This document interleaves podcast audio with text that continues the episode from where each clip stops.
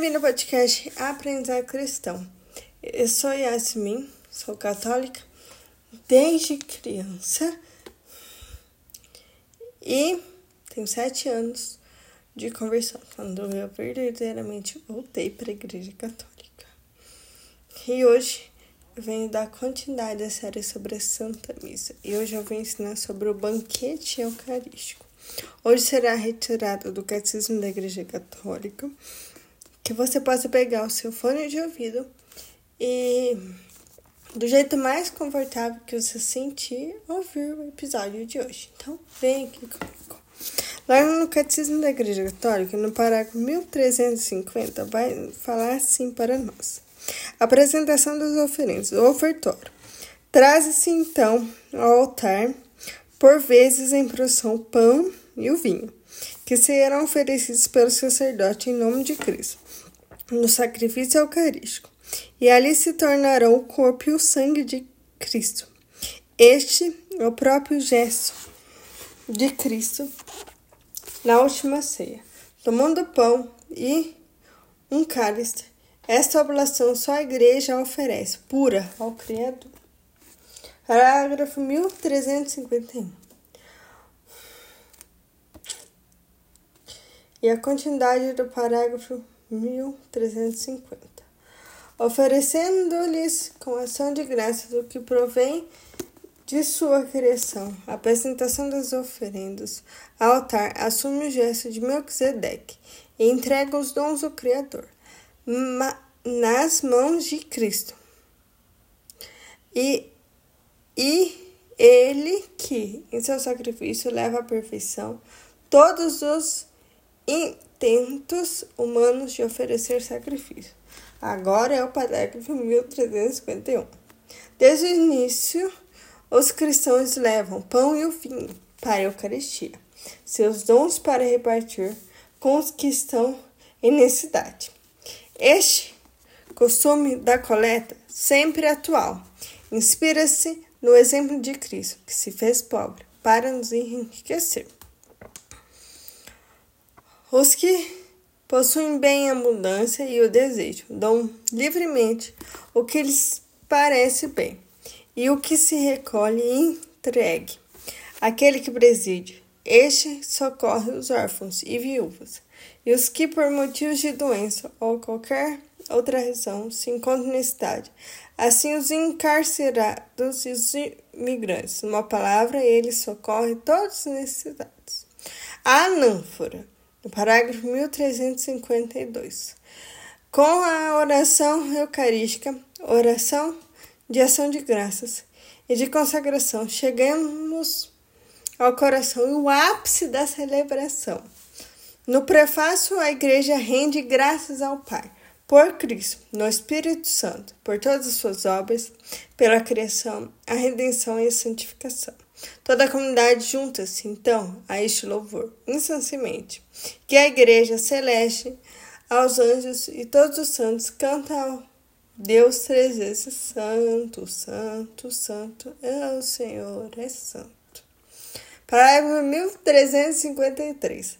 A eclipse, ela pede ao Pai que envie seu Espírito Santo, ou poder de sua bênção, sobre o pão e o vinho para que se torne, por seu poder, o corpo, o sangue de Jesus Cristo, para que aqueles que tomam parte da Eucaristia sejam um só corpo, um só espírito. Certas tradições litúrgicas colocam a eclipse depois da anamnese. No relato da instituição, a força das palavras da ação de Cristo é o poder do Espírito Santo, tornar sacramentalmente presença sobre as peças do pão e do vinho, o corpo e o sangue de Cristo. Seu sacrifício é oferecido na cruz uma vez por todas. Parágrafo 1354. Na anamnésia que segue a igreja, faz memória da paixão, da ressurreição e da volta gloriosa de Cristo Jesus. Ela apresenta ao Pai a oferenda de seu Filho, que nos reconcilia com Ele.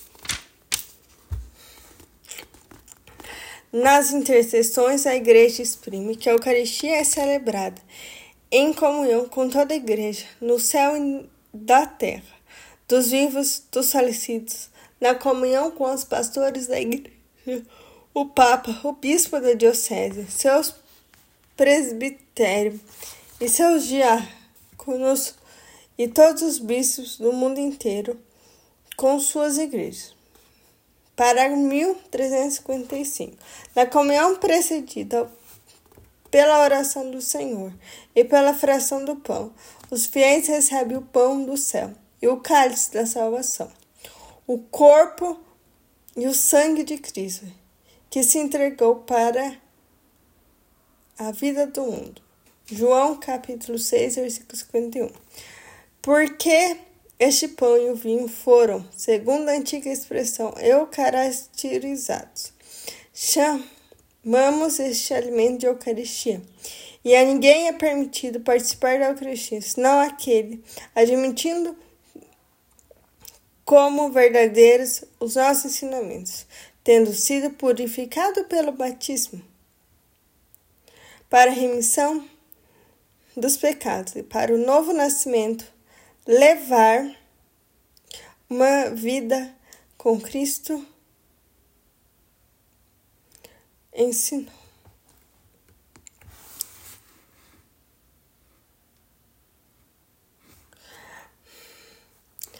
Aí, agora eu vou ensinar aqui, né? Que eu li.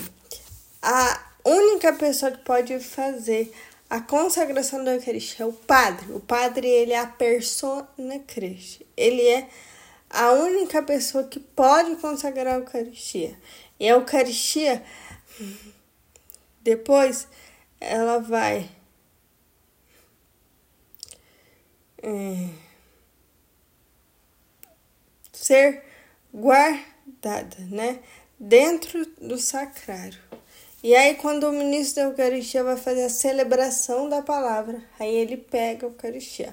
A mesma coisa o padre. O padre, quando vai celebrar a Santa Missa, ele pede ao ministro da Eucaristia para ir lá e pegar a Eucaristia, que é guardada de forma. É,